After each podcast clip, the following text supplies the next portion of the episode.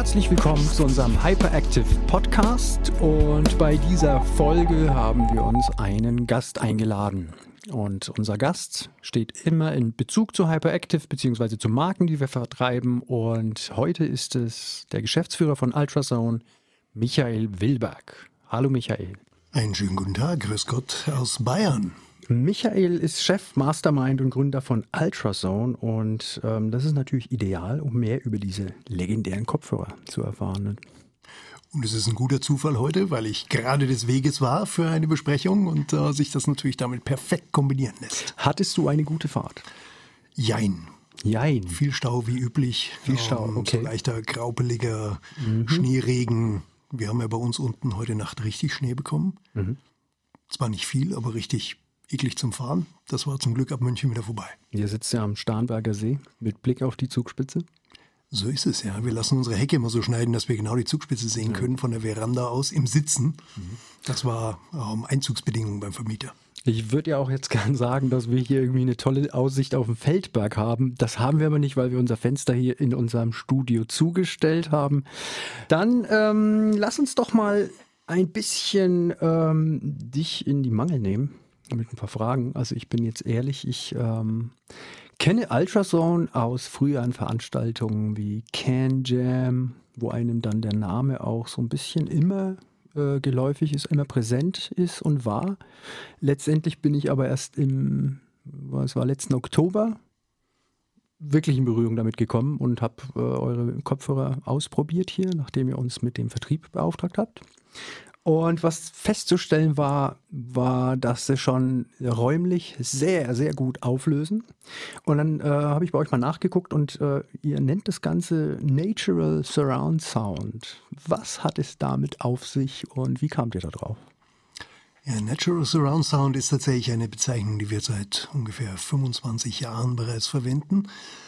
Es wurde ja ganz viel in den 80er und 90er Jahren sich mit ähm, einem Surround Sound, welcher ähm, Provenienz auch immer beschäftigt, sei es jetzt Dolby, sei es ähm, THX, alle haben sich beschäftigt mit Surround Sound im Kino und mit ganz vielen Lautsprechern und so weiter. Kopfhörer haben immer das Problem, die können das nicht. Mhm.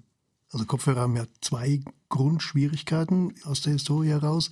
Schwierigkeit Nummer eins, ich spüre den physischen Bass nicht. Mhm. Das ist tatsächlich ganz schwer zu umgehen. Ähm, Schwierigkeit Nummer zwei, der Raum. Mhm. Mit normalen Kopfhörern höre ich immer im oder bestenfalls über dem Kopf, mhm. aber nicht wirklich vorne oder außerhalb. Und das ist ein Problem, was ähm, der Florian König, der Erfinder von Ultrasound, in den 80er Jahren schon festgestellt hat, als er damals einen Test gemacht hatte von den drei besten Kopfhörern, die es zu der Zeit gab, den Test sehr fair ausgeführt hat aber für sich selbst gesagt hat, das muss doch besser gehen. Mhm. Und dann hat er sich hingesetzt, fünf Jahre lang, und hat experimentiert und äh, kam schlussendlich drauf auf eine Sache, die eigentlich viel zu wenig beachtet wird, zu sagen, wie funktioniert denn eigentlich das menschliche Hören? Mhm. Und da treffe ich immer, wenn ich da irgendwo mal ein bisschen was drüber erzähle, treffe ich immer auf ganz große Ohren ähm, und offene Augen und teilweise offene Münde, wenn ich sage, ja, hören eigentlich drei Bestandteile in erster Linie, Frequenzgang, Richtung, Entfernung. Das macht eigentlich das Hören aus. Und das menschliche Gehör ist leider vom Hörzentrum im Hirn ein bisschen benachteiligt. Also wir können uns Gerüche wesentlich besser merken, wir können uns Gesichter wesentlich besser merken, als wir uns Klänge merken können.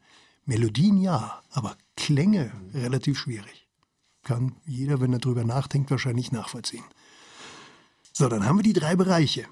Frequenzgang, wertneutral, können viele Kopfhörer ziemlich gut, auch schon seit sehr langer Zeit. Da ist ganz früh ganz viel entwickelt worden. Hat sich der Standardfrequenzgang etabliert. Ja. 20 bis 20 K hoch. Genau, oder auch gerne mal ein bisschen weiter runter, auch gerne ein bisschen höher, weil ja ähm, Übertöne noch wieder ge äh, gegeben werden sollen. Das ist sicherlich kein Fehler. Richtung ist beim Menschen relativ einfach, ähm, nämlich Laufzeitunterschiede zwischen rechts und links. Das kann das Gehirn sehr fein unterscheiden. Auf wenige Grad genau der Klang kam daher. Aber Entfernung. Mhm. Und da gab es lange Zeit große Unsicherheit, wo Entfernung überhaupt wahrgenommen wird im Ohr. Das, was man heute weiß, es wird im Außenohr wahrgenommen.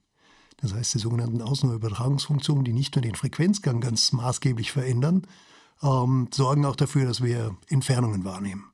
Und zwar spannenderweise im Bereich hinter uns besser als im Bereich vor uns. Deswegen ist es noch schwerer, den Klang nach vorne rauszubringen, wo er meistens hingehört. Ähm, hinter uns besser als vor uns, unter anderem aus dem Grund, weil wir hinten sonst keine Sinne haben. Nach vorne haben wir Augen, haben wir Nase, haben wir alle möglichen zusätzlichen Sinne. Nach hinten haben wir nichts. Deswegen hören wir nach hinten ziemlich gut. So, die Entfernungswahrnehmung, wenn sie im Außenohr stattfindet, wird es natürlich schwierig, wenn ich den Klang direkt ins Innenohr reinbringe mit einem Schallwandler, der direkt vor dem Gehörgang sitzt. Also sprich, ganz gewöhnlicher In-Ear. Ja, In-Ear oder alles eigentlich auch, was, oder nahezu alles, was an Over-Ear auf dem Markt mhm. ist, mhm. oder auch, auch, auch On-Ear ist natürlich mhm. immer direkt vor dem Gehörgang. Mhm. Und damit schließe ich die Außenohrübertragungsfunktionen aus. Okay. Mehr oder weniger. In den meisten Fällen leider mehr. Ähm, hat dann ganz kuriose Konsequenzen. Ähm, es gab ja schon viele verschiedene Ansätze, Dreidimensionalität in den Kopfhörer reinzubringen, wie Kunstkopfaufnahmen, wie ähm, irgendwelche elektronisch veränderten äh, Dolby-Variationen, äh, Dolby Headphone gab es mal. Alles Dinge, die mehr oder weniger gut funktioniert haben. Problematisch war immer, es ist halt nicht mein Ohr, was dort hergenommen wird. Mhm. Und jetzt ist die Natur halt leider so eingestellt, ich höre jetzt mit meinen Ohren schon über 50 Jahre. Ähm, hätte ich jetzt deine Ohren dran, wird es schwierig werden. Dann würde ich plötzlich ganz komisch gar, hören. Gar nichts mehr. Ja. So, und das ist die Problematik. Wenn ich jetzt ein Durchschnittsohr nehme, wie es an einem Kunstkopf dran ist, dann habe ich halt nicht mein Ohr. Hm. Und damit höre ich vielleicht ein bisschen räumlich, aber ich höre nicht so, wie ich eigentlich hören müsste. Und da gibt es, um das mal nachzuvollziehen, wie wichtig das Außenohr dabei ist, gibt es einen sehr schönen Test, den man machen kann. Bei uns jetzt mit den Kopfhörern natürlich schwer nachvollziehbar. Ähm, aber ich versuche es mal zu beschreiben. Man nimmt beide Hände und führt sie, während man selber spricht, im Abstand von ungefähr zwei Zentimetern am Ohr vorbei. Also mal von vorne an den Ohren vorbei, bis sie hinter den, also bis die Hände hinter den Ohren sind und kontinuierlich selber dabei sprechen. Was auch immer. Test, Test, Test oder egal, man sagt seiner Frau, wie gern man sie mag und führt dabei die Hände am Ohr vorbei. Und dann wird man sehen, das Klangbild verändert sich nicht großartig, aber der Raum ist weg. Mhm. Es entsteht dieses typische Kopfhörer-Hörgefühl, was ich mit den ganzen normalen Kopfhörern habe und was Ultrasound einfach verändert hat. Mhm. Ihr habt ähm, in der Vergangenheit ähm, hierfür, wie ich jetzt auch gelesen habe, ein Patent angemeldet. Ja, wir haben eine ganze Menge Patente 60, angemeldet. 60 an der Zahl habe ich äh, ja, nachgelesen. Ja, das ging in ganz viele verschiedene Richtungen, weil es ganz viele verschiedene Ausprägungen gibt, wie man äh, diesen Klang nach, nach vorne bringen kann. Der Kern äh, unserer Technologie heißt, wir bringen den Schallwandler von seiner Ausstrahlrichtung her nach vorne unten. Mhm.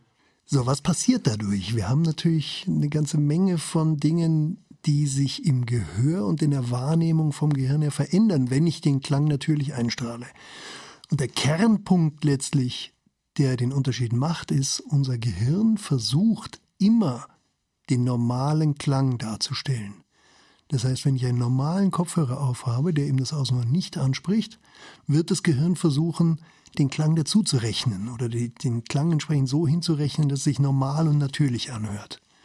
Das kostet aber Kapazität im Hörzentrum. Und Kapazität heißt, ich höre weniger.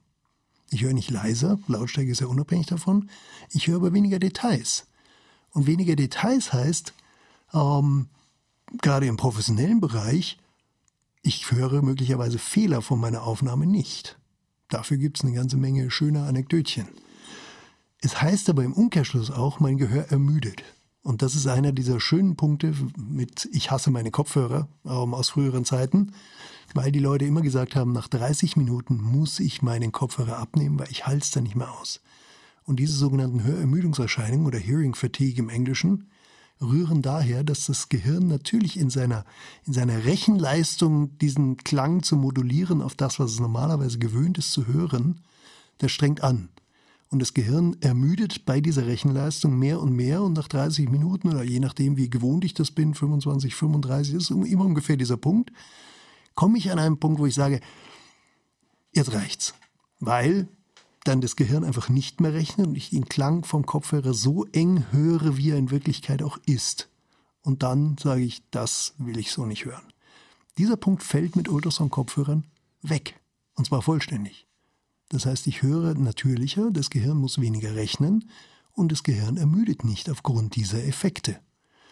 Konsequenz daraus, ich kann stundenlang arbeiten mit dem Gerät oder ich kann stundenlang Musik genießen als HiFi-Nutzer. Wie habt ihr das technisch umgesetzt? Technisch ist das die korrekte Einstrahlung des Schalls ins Außenohr. Denn wenn du den Klang direkt in den Gehörgang einstrahlst, wie gesagt, dann, dann fehlt die Rauminformation. Wenn die Rauminformation da ist, hört das Gehirn auf, zusätzlich zu rechnen. Und es hat noch einen weiteren Effekt, dieses nicht mehr zusätzlich rechnen müssen, ähm, bewirkt er, ich höre einen größeren Klang. Das, und dann kommen wir zu einem psychoakustischen Effekt, der sehr spannend ist, den wir im Doppelblindversuch nachgewiesen haben. Wenn der Klang größer wird, wirkt der Klang lauter. Und ein lauterer Klang heißt automatisch, ich drehe, das, den Pegel zurück. Und der, der Mittelwert in Doppelblindversuchen war etwa bei 3 bis 4 dB, was heißt 30 bis 40 Prozent weniger Schalldruck am Ohr. Und das ist natürlich für den professionellen Nutzer genauso wie für den, wie für den Musikliebhaber ein Punkt, wo ich sagen kann, 30 bis 40 Prozent weniger Schalldruck am Ohr heißt echte Gehörschonung.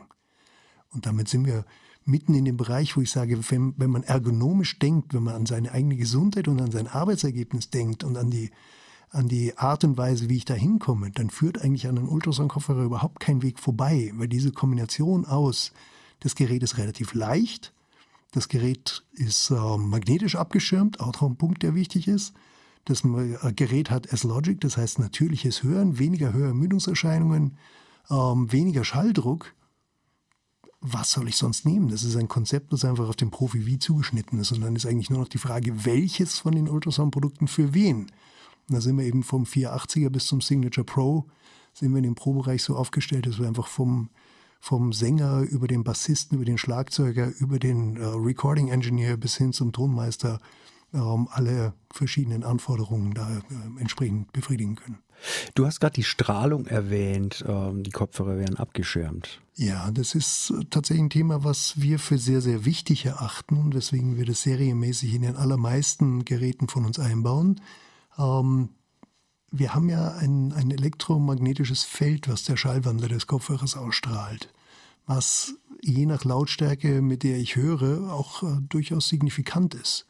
Und ähm, natürlich gibt es immer wissenschaftliche Analysen, je nachdem, wer die in Auftrag gibt, die in die eine oder in die andere Richtung gehen. Wir wollen da auch niemandem Angst machen, aber wir halten es für wichtig, dass der Kopf freigehalten wird von magnetischen Feldern. Und äh, gerade für Langzeitnutzer einfach für, für, unsere Begriffe enorm wichtig. Und wir haben deswegen vor langen Jahren schon ähm, angefangen, zunächst einmal gegen Aufpreis, weil das ein sehr, sehr teures Material ist, später dann serienmäßig ab der Pro-Serie, ähm, Mumetall einzusetzen Mumetall ist ein sehr physikalisch einfach erläuterbares äh, Material. Das ähm, ist ein Metall, eine Metalllegierung, die eine Permeabilität für Magnetfelder von 80.000 hat. Das heißt für den ähm, Normal-Endverbraucher was? für den normalen Endverbraucher in einfachsten Worten erläutert, äh, deswegen habe ich vorher gesagt, sehr physikalisch äh, erklärbar, das Magnetfeld hat es im Mumetall 80.000 Mal leichter, sich auszubreiten als in der Luft. Mhm. Klingt jetzt ein bisschen kurios, Abschirmung dadurch, dass irgendwas leichter sich ausbreitet, ist aber ganz einfach, weil wenn das, wenn das Magnetfeld, was äh, vom Schallwandler her mit, diesem schönen, mit dieser schönen Doppelnierenform, wenn es in Richtung Kopf geht, trifft es zu einem großen Teil irgendwo, bis auf die Schallöffnungen natürlich, ähm, trifft es irgendwo auf Mumetall. Und breitet sich entsprechend an dem Metall aus und nicht genau. in Richtung Ohr bzw. Kopf. Immer in der Natur den Weg des geringsten Widerstandes. Dann sagt das, hey, hier geht es ja 80.000 Mal leichter, mhm. Da gehe ich doch ins Mumetall rein. Mhm. Und tritt an den Kanten vom Mumetall wieder aus. Und dann kann es tatsächlich physikalisch nur zu dem Pol, der vom Kopf abgewendet ist. Mhm. Und dadurch erreichen wir, das hat auch der TÜV Süd mal geprüft, ähm, und uns da das entsprechende Zertifikat gegeben. Dadurch erreichen wir Strahlungsreduzierungen von zwischen 95 und 98 Prozent im Vergleich zu ohne Mumetall. Das heißt, wenn man jetzt wieder auf die berühmten Normen geht, wir wären ähm, auf Niveau der Schlafzimmernorm. Mhm. Das heißt 50 Nanotesla am Kopf. Das ist so gut wie nichts. Dann lass uns doch mal über eure Produkt-Highlights sprechen. Ähm, vielleicht sagst du mal so drei, vier Produkte, wo du sagst, hey, da solltet ihr auf jeden Fall mal reinhören?